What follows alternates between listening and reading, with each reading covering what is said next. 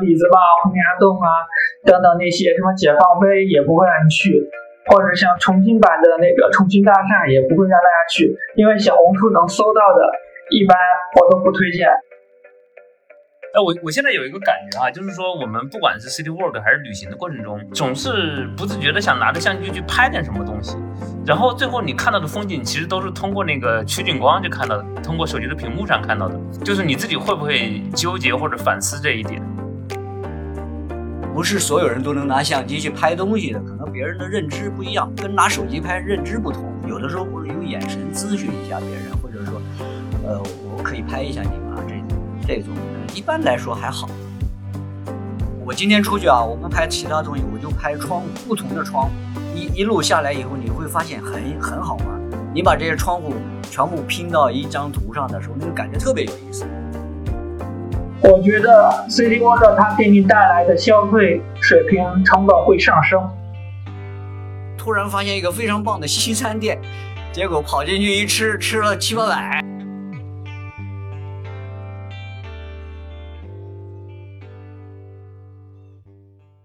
Hello，大家好，欢迎收听二维五码，我们是一档科技评论播客，我是主播 Break。那 City Work 刚火的时候呢，很多人甚至想不到给它起一个英文名字，就像这个 Chat GPT 一样。大家就这样喊着他的英文名字，觉得也挺顺口的。呃，我问过身边的一些朋友，每个人对 City Walk 的第一反应都截然不同。有的觉得就是在街上这个瞎溜达，对吧？然后有的人觉得逛街购物是不是也算？还有人觉得我每天坐地铁通勤一个多小时上下班，是不是也算这个 City Walk 呢？包括我自己也觉得，哎，早年很多这个摄影师扫街的时候去到大街上拍照片，是不是也是属于很典型的这个 City Walk 啊？呃，大概在十多年前我刚工作的时候，办公室的有一位摄影师对我说。哎，这个周末有没有空，跟我们一起去胡同暴走吧？然后我一听，哎，胡同暴走应该挺有意思的哈，然后我就一口答应了。结果第二天我们可能走了得有，也许有二十公里，我觉得反正那天走下来之后腿特别酸。呃，当时的路线我印象也很深，是从这个西城的西单走到东城的辅仁大学的旧址，就横穿了整个北京的内城。平时在地铁、出租车上从来没有看到过的北京，那应该是我人生中的第一次 city walk。那今天我们就来聊一聊这个 City Walk 为什么突然火了，它火了背后的故事。那这期呢，我们邀请来了两位嘉宾，其中一位嘉宾就是我刚才说的这个摄影师张鹏，他现在是 On Asia 人文纪实摄影师。呃，请张鹏给大家打个招呼。大家好，我是摄影师张鹏。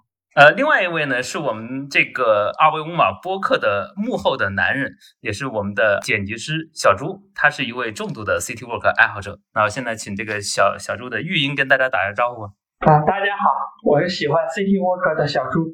两位有没有听说过这个 City Work 这这这件事情，或者最早是什么时候听说过的？我最早听说的时候是在上大学，因为大学本科一直在重庆，重庆本来山就很多。因为他抗战之后又是陪都，很多的那种名人故居，然后一开始就是我朋友带我去的，然后他的名义就是探索那种古镇、古街道啊，还有祠堂啊，还有名人故居等等。那那个时候有 city walk 这种说法吗？因为我们都是私人的，大家就是我们这里叫采风，张老师也是学摄影的嘛，对吧？大家叫采风，其实。就是名字不一样，但是行为是差不多。就去哪问问当地人，找找县志啊，看那些建筑历史是怎么来的。要是好的话就记住，万一以后拍东西可以去。那小朱，你第一次听那个 city walk 这个词是什么时候？那还是去北京的时候嘛，快毕业的时候不是去实习吗？他们搞了一个活动，就好像是从生物门往南还是往哪，一直到鼓楼，不是那条旅游线吗？他真的是边走就是边给你讲的那种。不过是那种成熟的商业集团组织的。张大哥第一次听那个 City Walk 是什么时候？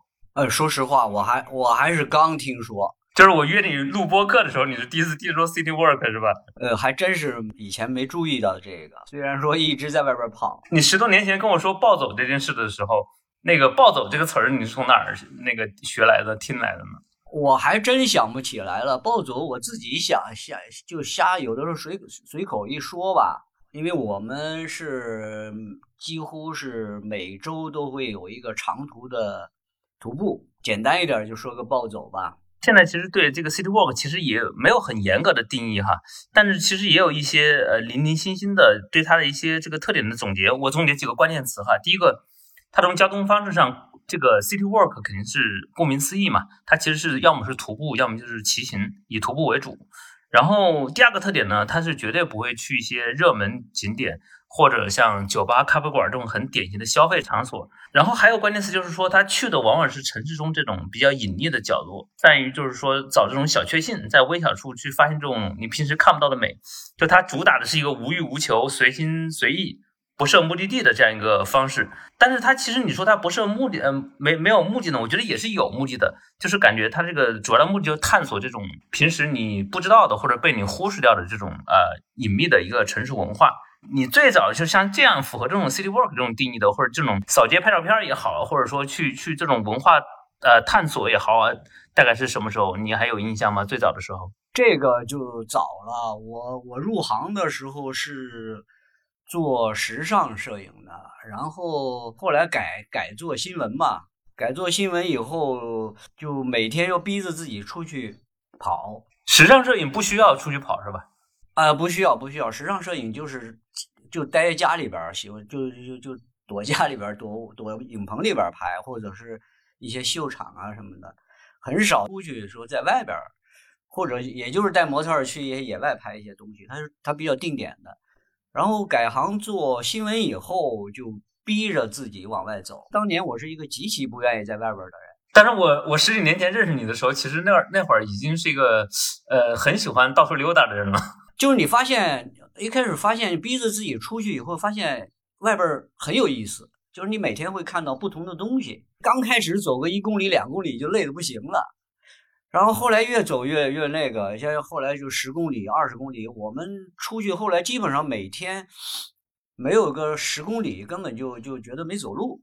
你那会儿拉我走那天，我记得好像可能那会儿没有什么这种呃计数器哈计步器，但是我估摸着那天应该走了有二十公里，然后感觉腿就走断了。然后这个张鹏就给我推荐麦乐鞋，开始推荐装备。好消息，好消息，二维码建听友群了！为尽快回笼粉丝，所有主播上班摸鱼陪您聊，进群还能了解二维五码最新活动动态及选题展望。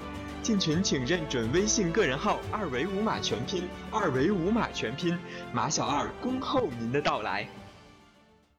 那个时候我记记得所有的鞋我都试过了，麦乐是最最好的徒步鞋，然后就就正常买那个鞋。他给我这个安利了这个麦乐鞋之后，我后来很多大概有十年时间就一直。穿这个麦乐鞋，就是你那会儿扫街的时候，其实你每天出去的时候，你有一个特定就大概的规划吗？比如说我今天去哪条街，我大概想拍一些什么样的人？因为我刚上班的时候，我看过张鹏拍有张照片哈，我深我这个印象特别深，有一个中年妇女在北京胡同里面抱着一条狗，另外一个人跟她擦肩而过，是呃用一个绳拴那个小孩在走。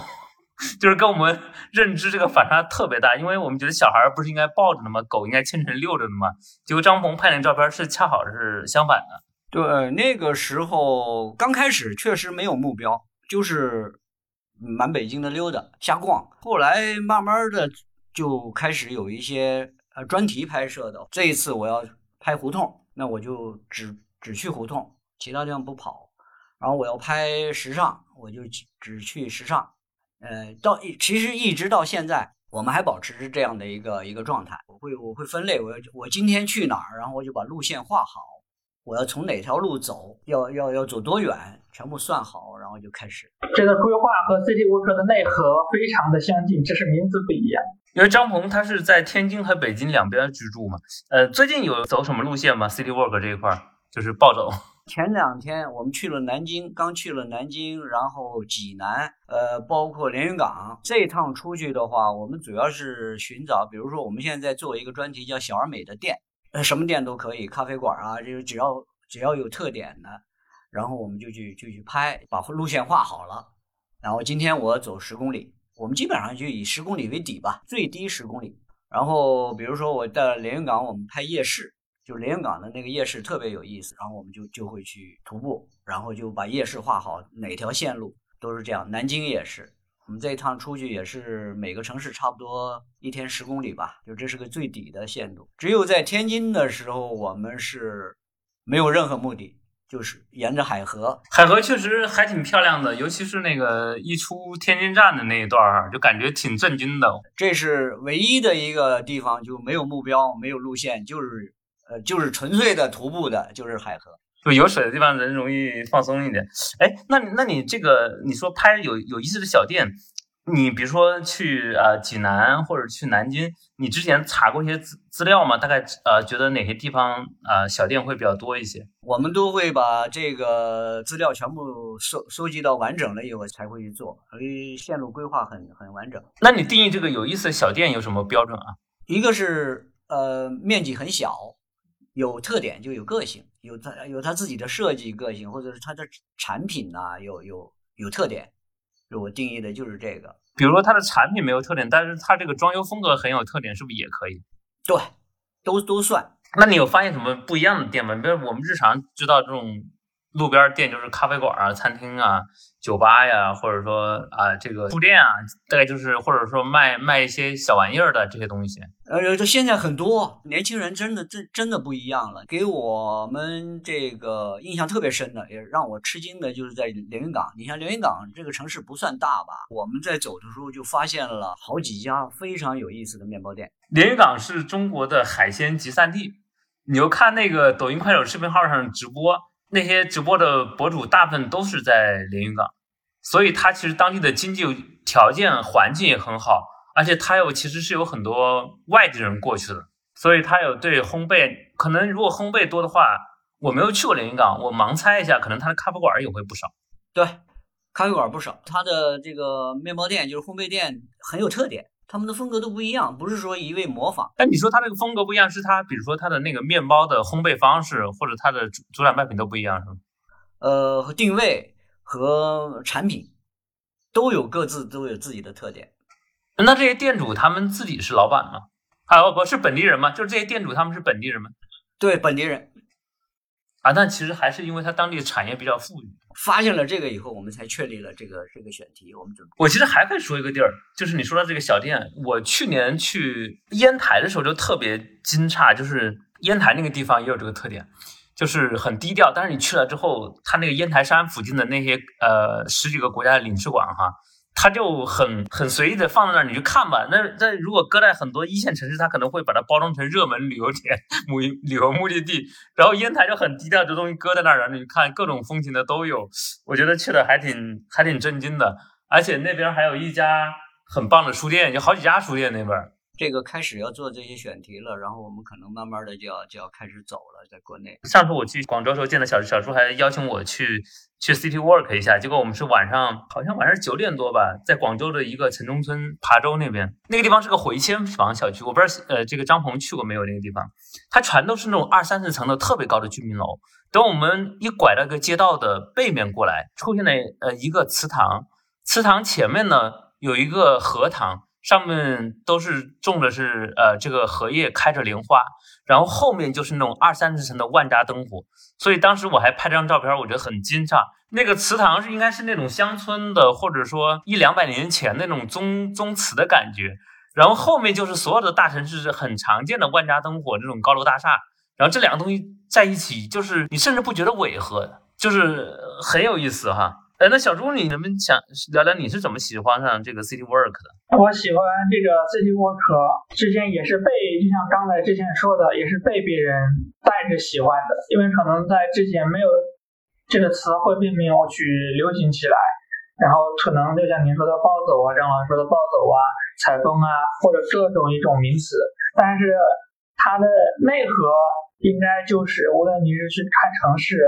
还是去看街道啊、山呐，都是你用脚去行走自然，然后看看城市的美景，享受生活或者打卡等等，都是这些。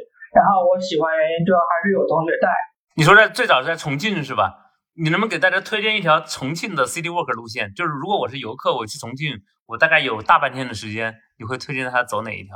啊，因为我个人的性格所决定的，我肯定不会推荐那种传统的，像什么李子坝、洪崖洞啊等等那些什么解放碑也不会让你去，或者像重庆版的那个重庆大厦也不会让大家去，因为小红书能搜到的，一般我都不推荐。如果我没有去李子坝，没有去过黄岩黄岩黄岩洞那边呢？那你可以先去完之后，比如你来玩两天，你留一天时间先去那，最后再花一天时间。了解我，如果你时间不很赶急，那你就直接去网红地就可以了。然后我至今记忆比较深的有一个镇子和一条和一条山。那个镇子叫潼关驿，是坐绿皮火车去的。潼是铜器的铜，罐是罐子罐，驿是那个一个马字旁的那个驿。然后它呢就属于在江边的一个非常小的小镇子。然后我之前去的时候，那个镇子已经非常的破败。离重庆主城区有多远？我已经忘了，应该有专门到那的绿皮火车。哦，要火坐火车才能过去。绿皮小火车，你可以网络搜一下，对，然后很不错。它呢就是一个整体印象就是一个很破败的一个小镇，挨着江边，然后呢就像石板是青石板。房子很破，然后在破败里头有几个卖小商铺，然后最主要的挨着江边，就几步远，地势很陡峭。走到江边以后，远处能看到一些化工厂，然后远处那种卖沙的那种轮渡过去，然后它会明丽的笛，然后远处是烟，近处是江，旁边是菜地，然后后面不远处不就是火车站嘛？它那个牌子至今还是石头底的，白色的底，黑色的字的那种古体的牌子。就是那种，它周围也有很多那种名不见经传的道观呀、佛教寺庙什么的，还有一些墓园，你可以去看，可以去悠闲散散步，因为空气比较好，很适合拍照。然后最重要的一点，我们去的时候，偶然间在它的石板路上发现，它有它那些石梯有几块，它是用当地的墓碑铺的，好像是光绪年间的一块墓碑，当做。那个铺脚石了。我之前上大学的时候，我们学校那个操场在山谷里边，下去的时候那个台阶上就是墓碑，走的特别顺的慌。那个时候，那个时候你们喊这个叫采风是吧？你会拍照吗？去那儿之后，还就是感受一下，看看就很好。我会拍照。哎，我我现在有一个感觉啊，就是说我们不管是 city walk 还是旅行的过程中，总是不自觉的想拿着相机去拍点什么东西。然后最后你看到的风景，其实都是通过那个取景光就看到的，通过手机的屏幕上看到的。就是你自己会不会纠结或者反思这一点？张鹏，你有这种感觉吗？我没有，我因为我我工作就是这个，已经习惯了。这另外一，我在想。你比如说，我在天津沿着海河徒步的时候，我不会带专业相机，我可能带一个小旁轴，或者是拿手机，我也会拍。它可能是在整个徒步当中，你要不有点其他动作的话，是不是太单调了？你老在这看。就比如说，你你要是徒步的时候，如果你万一忘了带相机，或者没带手机，你自己会不会觉得，哎呀，特别抓狂？那倒没有，我有过，前段时间有过，我什么都不带，我连手机都不带，徒步十公里。我就纯粹的徒步，那就只能沿着海河走吧，有自然风景的地方，没有任何目目的的沿着，就是只有在天津的时候沿着海河走，其他都是每次出去都规划，只有在天津这个徒步开车开到海河边上，然后就顺着海河走，走十公里，啊，那就就是来回十公里。海河，你比较推荐大家从哪个路线开始，哪条路线走？火车站那儿往往往那个意式风情街啊什么的那那边走，那段儿确实是挺挺好的，租租界沿沿河边那些租界的房子什么，五大道、仙仙东大院儿这这些地方走一走是是挺棒的。哎，你现在还拍这些人物吗？就街边的这些？我跟你说啊，现在拍的少的原因是。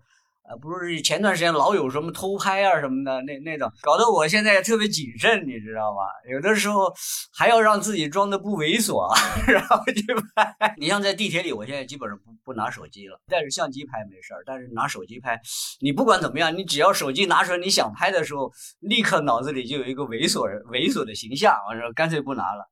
但是你在地铁里面，你举起相机，你会对着人脸那样去拍啊？会会会。那这样人家。不会排斥吗？呃，有排斥，但是还少。不是所有人都能拿相机去拍东西的，可能别人的认知不一样，跟拿手机拍认知不同。有的时候或者用眼神咨询一下别人，或者说，呃，我可以拍一下你吗？这这种，嗯，一般来说还好。所以小朱，你出去这个 city work 的时候，你看张鹏他其实有个很核心的主轴是他要拍照片嘛，无论出于他的兴趣和他的职业。那你这个 city work 的主轴是？是摄影，还是说去领略当地的那些人文啊？就是你喜欢看那些故居、呃名人墓啊这些东西。嗯，这样的话有两点。第一点就是你说的看名人故居，因为我在广州地区，大家听众都知道，周边有很多古镇，对，对于传统文化保留比较好。无论是佛山地区、广州地区，还是旁边的中山、香山，就以前叫香山嘛，那些地方有很多的古居，然后还有很多的河道啊、水道啊、数不清的古村落等等那些很有特色的建筑，这是一方面；还有一方面，宗祠、建筑、街道等等，就是建筑类型的；还有一种 city walk 的走向，就是我喜欢行山。广州这边叫行山，就是徒步爬山，不严谨来说，应该就是和户外爬山有关系。但是广州的山是不是都不太高？可能最高也就一千米左右。高是一回事，有些地方的山高，它路好走啊。广州周边，它山虽然不高，但它不好走啊。泰克这个徒步，它都是这个走野路啊，没有不会走公园那个台阶。对，都是那种开发和半开发的荒山野岭。这两条线之外，就拍摄影，其实摄影并不是主轴，是吧？没有精力，没有手去拍的相机那么沉，天又那么热，你手上一只手要抓水，一只手要抓登山杖，累得要死。张萌其实可能不怎么搞这种爬山，其实爬山的时候你根本就没有力气去拍摄，因为都像这种天要中暑了，爬着都。正好相反，有的时候不能理解，去徒步爬山，我爬过一次，累得跟孙子似的，好家伙，什么也没拍。然后下来下山以后瘫瘫坐在那儿，然后我就想我这一天干了嘛？干什么了？就是最重要是危险，那些领队一般不鼓励你，呃，站在那拍，因为比较危险。我我有时候去那个名人故居看哈，我有时候有一有一些虚无感，就像我刚工作的时候，旁边有个大观园，呃张鹏应该知道，大观园就是说拍《红楼梦》的地方。有一次我就进去了，第一次去买票，我忘了多少钱，十块钱二十块钱嘛。然后就是参观这个潇湘馆，就林黛玉故居，打扫卫生的大妈在躺床上躺着，所以那个画面我就一直记着，我就对这种故居，但这是假故居啊，大观园就 就有点祛魅了。然后像北京，它其实是有很多鲁迅故居啊、齐白石故居啊，但是你知道中国这几十年经历了很多事情，事实上我们现在看的故居其实是被后来的人高度整理过的。其实跟他当年居住的环境和那种呃已经有特别大的千差万别，所以这可能跟你在广州去看到的那宗家祠可能不太一样哈。不一样，完全不一样。呃，有什么不一样？就像刚才周老师说的，你那些肯定一是在市区，二是被商业开发了，那绝对会沦为网红拍照打卡地。只要能上网搜得到的地方，一定都是被商业化的。然后我记得很印象很深的有，我们去了一个。是一个海天别墅，海叫海天什么？为什么记那么清楚？海天嘛，大家都知道，让我想到一个吃的。但那其实是一个故居，它那故居就很漂亮，就在一个村子里面。它那村子好像是父子、父亲、儿子、孙子同时都是进士，你知道吗？所以整个村子风水特别好，依山傍水，环碧水环绕，然后读书氛围很好。他们有个故居。就是进去特别也是特别的荒凉和荒败。你进去之后，首先你能发现你旁边以前有一些招牌，就是好像是某大学过来搞园艺设计，但是早就破败了。它那些庭院西式和中式相结合的，它那些假山，它的底非常非常的深，然后水是穿过了整个屋子，然后分为耳房、东耳房、西耳房，然后上面还有小姐房，然后就连那个地板是碎花地板。就在他那个窗棱是那个时候非常珍贵的五彩透光炫色玻璃，老漂亮。那地板都是红木的，不过没有人打扫。然后你要进去也是偷偷的进去，不要村民看到。哎，所以他那些房子里面还住着他的后人吗？没有住了，应该会被保护起来，就是可能有村民不定时的去打扫一下，什么就很漂亮。就连他那个祠堂上那个画像还放在那里。就连他上一次过节时候，红灯笼啊，或者那个大桌子啊，那些餐纸啊，都在那扔着，就非常的时间凝固的那种感觉。在广州，你做这个 City Work，呃，是你是组织者还是这种参与者？是怎么接触到这些群体的？我是参与者，对，因为那些路线一般非常的难找，村子嘛，你一进去你分不清路线的。你们那个社群大概有都是什么样的？就就画像，社群画像。大概有五十到六十人，但常去的也就不超过十五个人，其他人都是潜水的。普遍大部分的人是什么样的年龄段？哦，那你怎么认识到比你大那么多的人？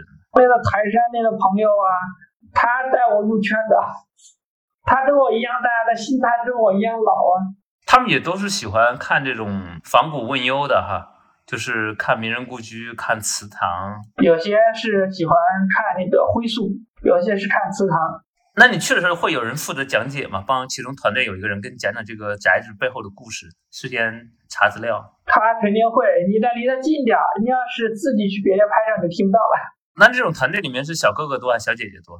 大姐大妈多，中年人多。我是最小的，三十多岁是起步，三十三、三十五起步的。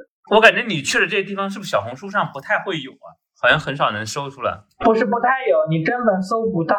是因为你们也不发小红书是吧？我发的人少。大家都是发朋友圈。你所到的地方，或者说你拍的那些路线，你们只会在朋友圈发一发，有没有想着给让更多人能看到呢？发在一些公共的社交网络上。组织我们的那个人，他不太喜欢被更多人所熟知，去的人也就那么多，然后他也不想人太多。但是我说的这个可能是咱们今天讨论主题 City Walk 的一个另类，因为大部分的主流还是在城市及周边。我觉得小红书上的 City Walk 其实。它就是把一个逛街这件事情可视化了。比如说，我今天我先去一个咖啡馆，然后吃个 brunch，是吧？然后就去看一家某买手店啊，或者怎么样的，然后拍一下，就就是这样的。其实谈不上很多所谓的城市秘境这样。但就你说的这种城市化路线，拿广州为例啊，大家小红书上熟知的，他会去看什么北京路、上下九，然后永庆坊、沙面。然后等等这些，因为它旁边有很多那种民国时期的或者历史的建筑，确实比较值得去散步。因为东西很多，你这旁边有很多商场啊、咖啡店，你累了你就可以在那歇，然后你也能听他讲讲建筑、拍拍照，然后你再加上什么喝咖啡、观影，然后就比较受年轻人喜欢。就是你其实是在一个社群中去 city work 的。那张鹏，我感觉是常年是这个独行客，是吧？就是一人，或者最多带着自己的这个伙伴、小伙伴一两个人、两三个人这样去去暴走。呃，对我基本基本上就是最多两个人。确实我走的比较厉害，一般人也也也受不了。以前走过，走过差不多五公里以后就人就没了。我基本上我们在每个城市走的话。差不多都是十几二十公里。我发现很多上班族其实不愿意走路。我去年也组织了几个小家庭一起走北京的中轴线，从安定门呃一直走到鼓楼，对吧？看其实是有三组家庭，最最后走到。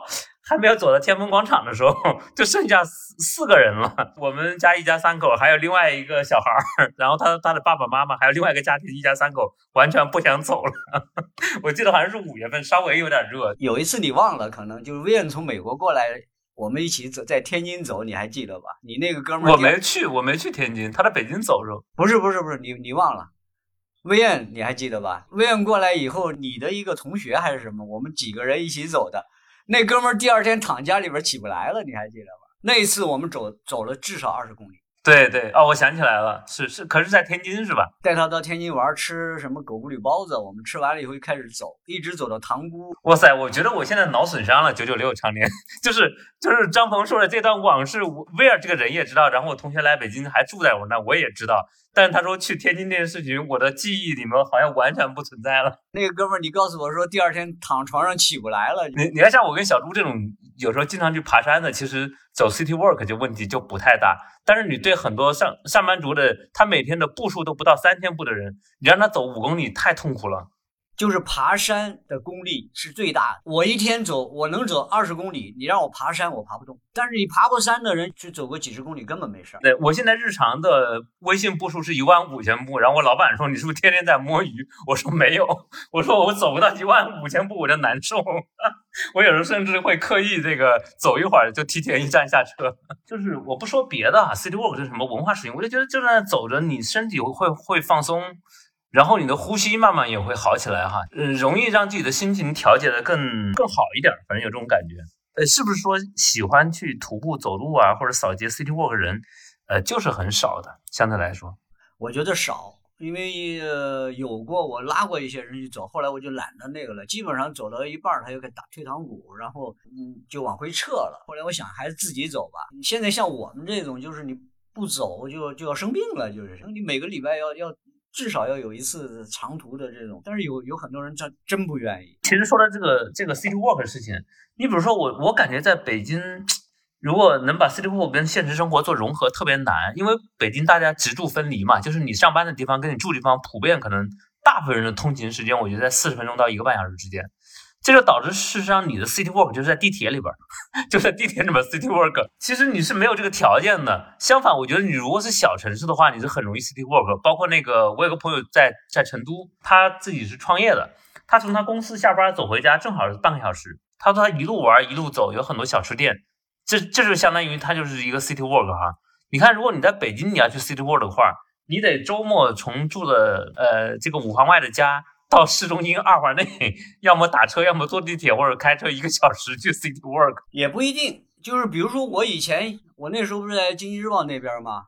经济日报上班，然后你会从那个报社那边出来，出来以后，我我经常会这样，我不坐交通工具，然后我走，我从报社走到宣武门。啊，那段我也经常走，还可以走到西单，再往前一点，嗯，走到宣武门，或者你往西单走。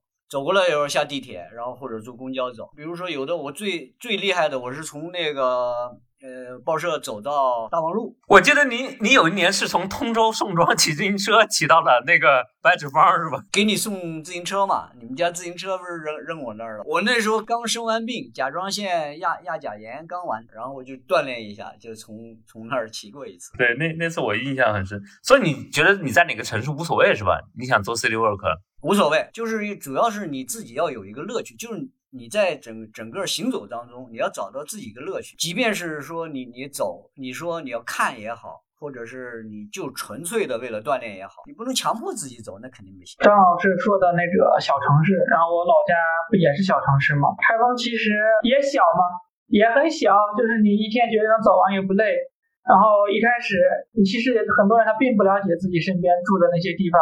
有什么故居啊？可能这地方之前是个什么厂啊？然后有的有什么历史啊？像这家店的就是小卖部，它那个招番番子很漂亮。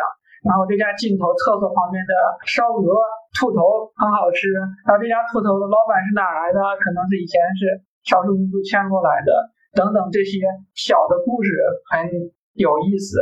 或者比如说这有条河，它修之前它底下可能是遗址，然后这条河能通到哪里？然后等等等等，这些都需要你一点一点去发掘，但一般人没这心思，他们就觉得啊，外面好看，我就去；不好看就就算了，他发现不了更深层次的美。你对于说什么是好看，其实大家的标准也挺不一样的。你就说那街边的招牌是吧？有的觉得统一的。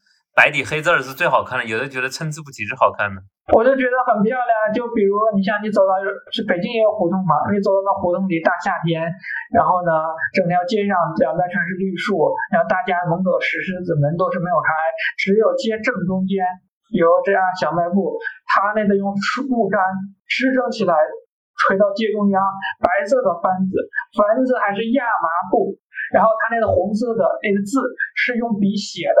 而且每一个月，他要再把边描一下，要不都褪色了，就很漂亮。风一吹，然后不就飘起来了吗？旁边的绿树再照一下，红白绿，然后再加上蝉声，意境不就出来了？你当年在开封的时候，是不是也是也会喜欢呃到处逛吗？街溜子？对，瞎溜达。那胡同嘛，因为胡同快被拆完了，赶快记录下来嘛。张萌，开封是不是已经没有什么地面文物了？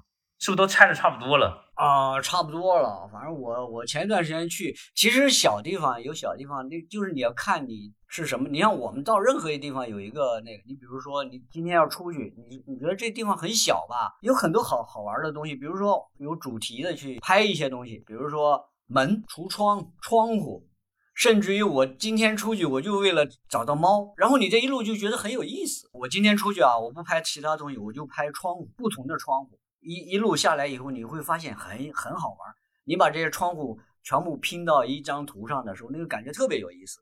然后，然后是门，不同的门，然后你不同的这个墙，墙上不同的斑驳的花纹纹路，就是各种动物。哎呀，就是你每天找你这你去走这个一路上，你会找到你的乐趣。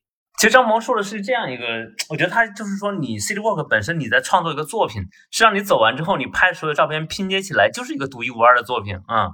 这其实是很多心理治疗师会给有些患者开的药方。他很愉悦，就是他最后整个完成，从你出门开始，你就在完成一个作作品。等你回来以后，你把这些作品拼到一张图上的时候，你会觉得你有巨大的成就感。我觉得周老师就已经说到了那个 City Walk 的非常重要的核心。就你走出去，多去体验一下生活，用皮肤感受一下空气，然后你多看看多走走，心胸自然就开阔了，自然就开心了，自然上班就不累了。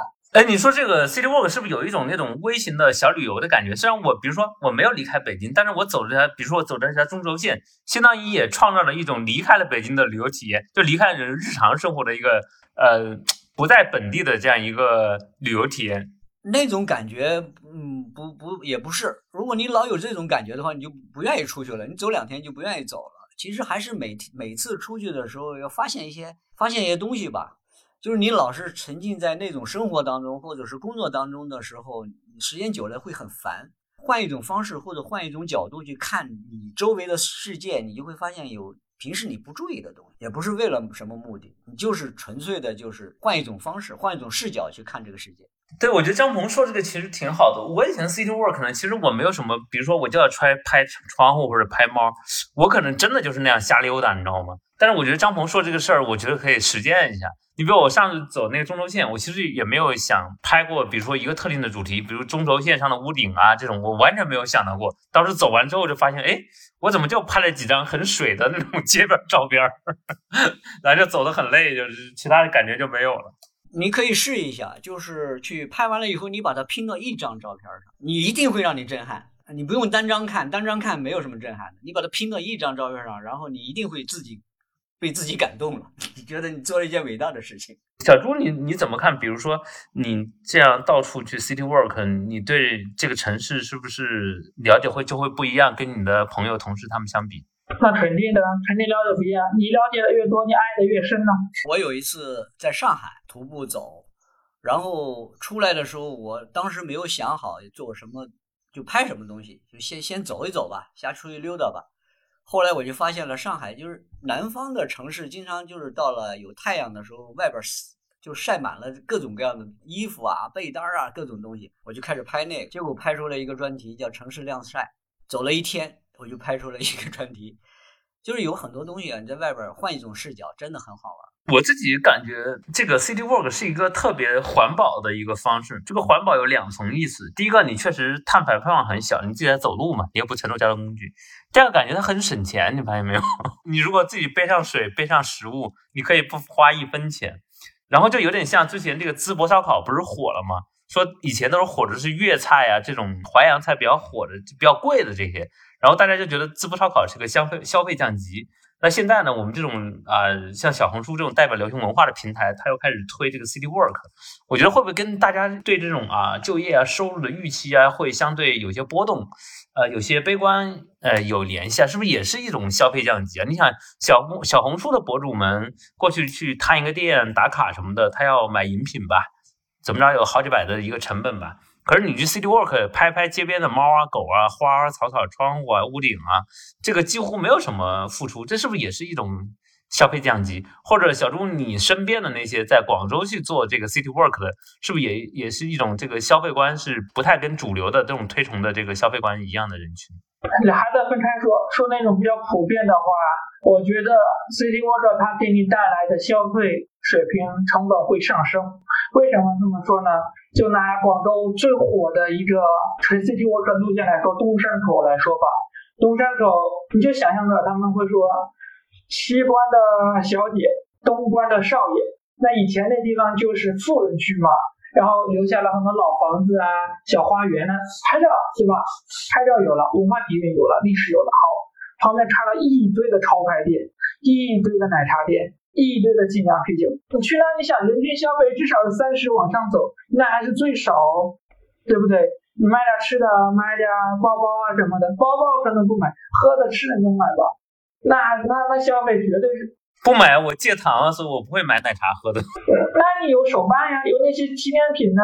我也不喜欢手办。那有些人他会去那喝双皮奶呀，喝茶呀，那茶是有名的呀。像我们张鹏这样要要戒糖的，其实很省钱的，好多饮料都不喝。你说消费降级这个我不知道，但是确实也也不省钱。确实那个小周说的对，不省钱。比如说我们走，根本就不知道，哎，突然发现一个非常棒的西餐店，结果跑进去一吃，吃了七八百。比如说我我喜欢收集冰箱贴和有特点的本子，那你看到了你不买，怎么可能呢？其实也就是说，你在 City Walk 中发现了更多新的消费机会，而且这些消费的其实这种消费升级是吧？他这个消费是带着情绪消费的，哇，就特别的暴力。我们去徒步的时候，走了好远，然后突然发现一非常棒的土耳其餐厅，说我已经这么辛苦了，是不是应该进去吃一顿？这个张博，你推荐一下北京有什么好吃的土耳其餐厅啊？北京我知道的墨西哥餐厅在在那边有，那个三里屯那边有。有有有 taco 还可以，那我也说说广州的吧。反正肯定，毕竟都是两个主流大城市，是不是北京的这种中东餐厅不太集中啊？北京是美食荒漠，广州非常集中。广州就在小北和淘金，最正宗都在那儿，因为那边就是外国人聚居区。那广州北方就北京就别提了，每次完了也回北京都是跑到豆汁儿店喝碗豆汁儿。豆汁儿你不好买，除了那个二环内，你还在什么护国寺能买得着之外，一般店还不太容易买得到豆汁儿。哎，也就是这这些东西能吸引了，其他东西西餐的什么的，真真不行。哎，广州挺好吃的，哪都能吃到点什么。犄角旮旯里都是名店，广州那就更更甭提了。广州是更好的一个吃上面，哪还能比跟广州比呀？好家伙，广州不行找顺德，顺德不行那还有。所以你们这样一聊，我就觉得这个 City Walk，因为你是在城市中穿行，城市天生就是一个消费场，就是个大商场，是吧？所以你会花更多的钱。我我其实我觉得消费降级是可能是我把我的徒步经验给它混在一起了。因为你在荒山野岭上真的是有钱无处花，所有东西要自己背。荒山野岭也能花钱的哦，也是碰到有老神仙给你算命吗？老神仙算命这种东西谁都不去，是吧？你爬山半山腰累的要死，卖水的，卖西瓜的，哪有卖水的？那种徒步路线是没有的。北京这些这些徒步路线里边没有商店，这真的是荒山。你去广州一般你都避不开村子，村民多聪明啊。你比如说北京的香香巴拉，只有到了那个山顶才有卖水的，然后其他地儿都没有卖水的。他卖的还不贵哦，不超过十块钱。比如说一瓶医宝两块，那可能卖五块，哎，大家就接受。所以广东人还是有生意头脑哈，连连徒步路线都有卖水的，西瓜、哈密瓜、黄瓜、扇子、帽子、水、雪糕、冰淇淋。啊，龟苓膏、双皮奶都有。就是小朱老师排斥提推荐品牌和产品哈，我是相反，我觉得应该是给大家推荐一下。那我们往回收一收，比如说，呃，张鹏给大家推荐一下，如果我们是以这个摄影为目的做一个 city work 的话，我们在服饰上要怎么选择？比如鞋、呃，遮阳帽、呃，这个墨镜，包括拍摄用的手机，你觉得用哪些是最好的？对于普通的素人来说，比如鞋，你现在还推荐麦乐吗？我我现在推荐哥伦比亚，哥伦比亚的徒步鞋非常好，遮阳防晒这都正常的，弄个弄个遮阳帽就行了。然后这个相机的话，还是也轻量用手机和小一点的相机，别背着大相机。那个手机你怎么推荐呢？比如它现在就是 iPhone 跟安卓嘛，你你觉得拍照最好的安卓是哪个？小米那个十三 Ultra 吗？十三也行。小米十二、十三都可以。我们另外一位主播建飞，他就是之前一直是用三星的，前年开始换成小米，但最近又换回三星去了。拍照上面就两个手机，iPhone 和小米。我用过建飞那个 Ultra 啊，小米好像拍出来还有点胶片感的哈，就是颜色它应该是用算法调过了。安卓的手机拍照我用过好几款，呃，最最终是确定小米。小米跟徕卡的合作的那款是吧？就其他不用考虑了。但是我觉得 iPhone 拍有一个问题就是。iPhone 拍有时候强光环境下或者黑，特别是黑时候噪点挺大的。iPhone 它的底小啊，小米的底大呀。那还是需要别的什么准备推荐吗？其他没什么准备，是你要是在城市里边，水都不用准备。对，随处可以买得到。一双好鞋，一条好的裤子。好裤子什么标准？就是别磨你腿啊，走走远了以后磨腿啊，尽量的穿那种稍微滑一点的裤子。小朱呢，给这个要入圈的人有什么推荐呢？从鞋开始到相机，在广州徒步什么都可以先忽略，防晒和补水一定要注意，尤其是补水，要不很容易中暑和脱水。然后我们以前的像，哪怕你是五公里，最高二十公里这个徒步这个过程，你至少要准备两升水，其中有一升至少要是功能饮料才行。对，那防晒有也非常的重要，有些人。你打伞是不方便的，在山里头，要么你就戴那种戴着帘子的那种帽子，或者你戴防晒袖，或者腿上也要防晒。然后才是蚊虫叮咬。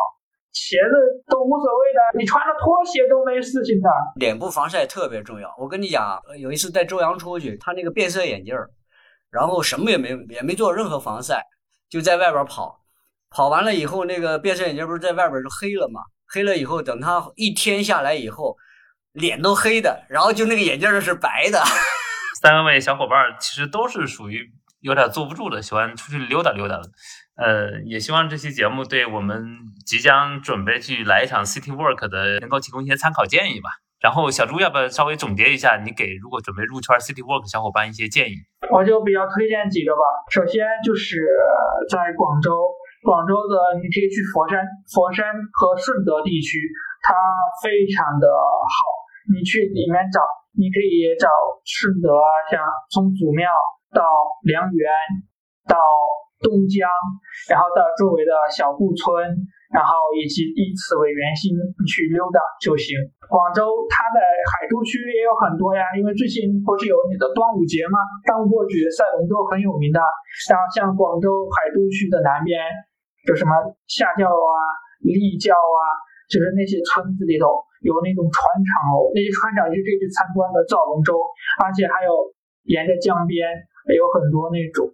把船厂改造成餐厅的那些，广州的听众应该也知道，在南站旁边有个石壁村，石壁村也快要被拆了，它里面也是非常的大，你可以去看，或者你再去佛山，像佛山它有有一些地区很有名，无论是西樵山区那些周边也是非常适合你周末去度个假，还有很多众多宝藏的，你可以留言。好，大家可以讨论一下，应该也有很多广州的知道很多好的村子。对，欢迎这一期的这个呃听众朋友们有好的这个 City Walk 路线，都可以在评论区留言啊。最后，如果点赞最多的，我们可以送一个神秘的小礼物，有张鹏老师签名的摄影手册一本。张张鹏有什么给大家的一些小建议？开启这个 City Walk，对从来没有做过 City Walk 的小朋友来说。啊，我觉得如果说那个要想舒服的试一下的话，到天津来吧，去来趟天津，沿着海河走一走，真的会会让你有不同的感受。在自己的城市里边走的话，每次出去还是像我说的，找到一个有趣的视角。其实这个 City Walk 跟这个正念冥想是一样的，就是让我们暂时从呃自己和周围的工作生活这个连接中断开一下，让我们换一个新的环境，建立一个新的连接，放松一下。那感谢大家收听本期节目，您还可以在小宇宙、QQ 音乐、苹果 Podcast、蜻蜓 FM、喜马拉雅、荔枝 FM 等平台搜索并订阅“二维五码”，也欢迎通过留言评论的方式留下您宝贵的建议。呃，那我们这期再见。